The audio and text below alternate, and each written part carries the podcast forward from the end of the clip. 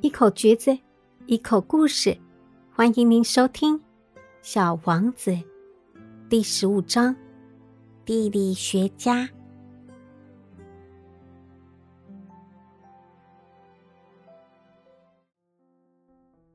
第六颗星球比前一颗星球要大上十倍，上面住着一位老先生，他正在写作大部头的书。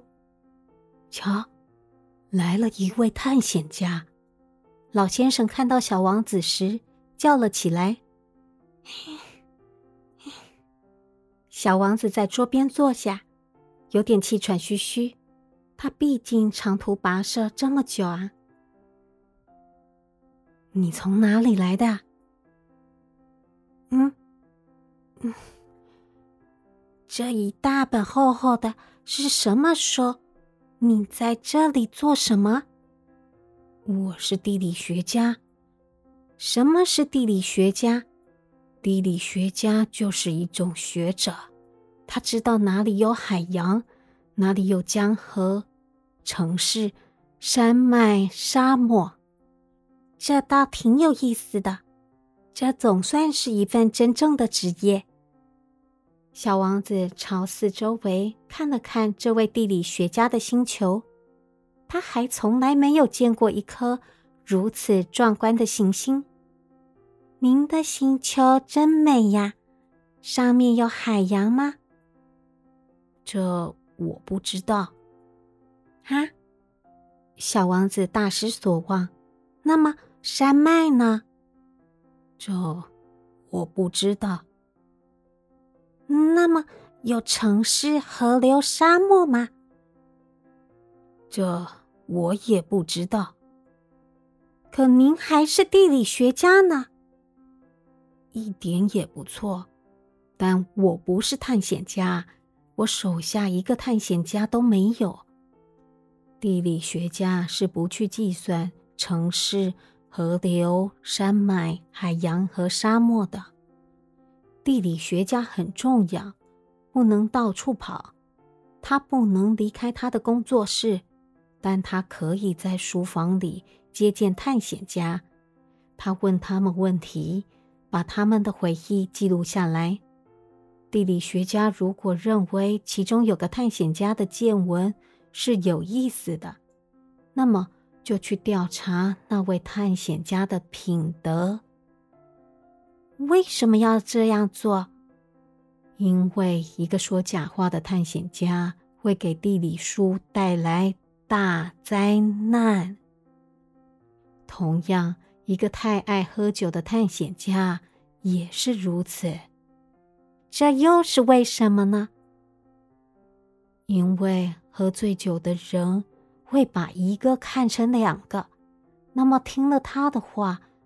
地理学家就会把只有一座山的地方写成两座山。嗯，我认识一个人，他大概会是个很糟糕的探险家。这是有可能的，因为如果探险家的品德没有问题的话，地理学家就会接着对他的发现进行调查。去看一看吗？不。那太麻烦了，我们会要求探险家提出证据来。例如，假使他发现了一座大山，就要求他带来一些大石头。突然，地理学家眼睛放光的说：“正好，你是从很远的地方来的吧？你是个探险家，来，给我介绍一下。”你的星球吧。于是，地理学家打开他的笔记本，开始削铅笔。通常，他会先用铅笔记下探险家的描述，等到探险家提出了证据以后，再用墨水笔记下来。怎么样？地理学家询问道。“嗯，我那里没有多大意思，那里很小。”我有三座火山，两座是活火山，一座是熄灭的，但是也很难说，说不定哪天会再喷发呢。嗯，很难说。我还有一朵花，我们是不记载花朵的。这是为什么？花是最美丽的，因为花是稍纵即逝的。什么叫稍纵即逝？地理书是所有书籍中最严谨的，这类书是从不会过时的。一座山很少会变换位置，海洋也很少会干涸。我们只记载永恒的东西，但是熄灭的火山也很可能会再复苏的。小王子打断了地理学家。稍纵即逝到底是什么啊？火山是熄灭的也好，苏醒的也好，这对我们这些地理学家来说都是一样。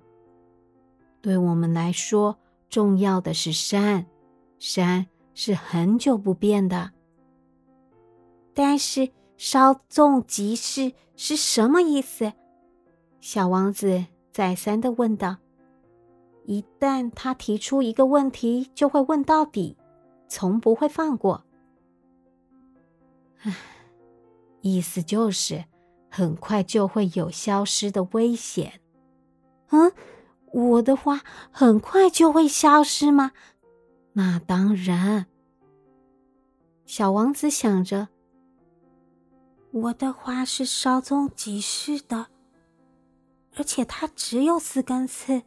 可以保护自己，我却把它独自留在家里。这是他第一次感到懊悔，但他又再次鼓起勇气问道：“您看，我该再去哪里看看呢？”地球，地理学家回答他。这颗星球声名远播，于是小王子就走了。他一边走，一边想着他的那朵花。这位地理学家还真是有点奇怪。不过，小王子要去地球了，地球又会什么样子呢？让我们继续聆听。喜欢的话，记得订阅哦，拜拜。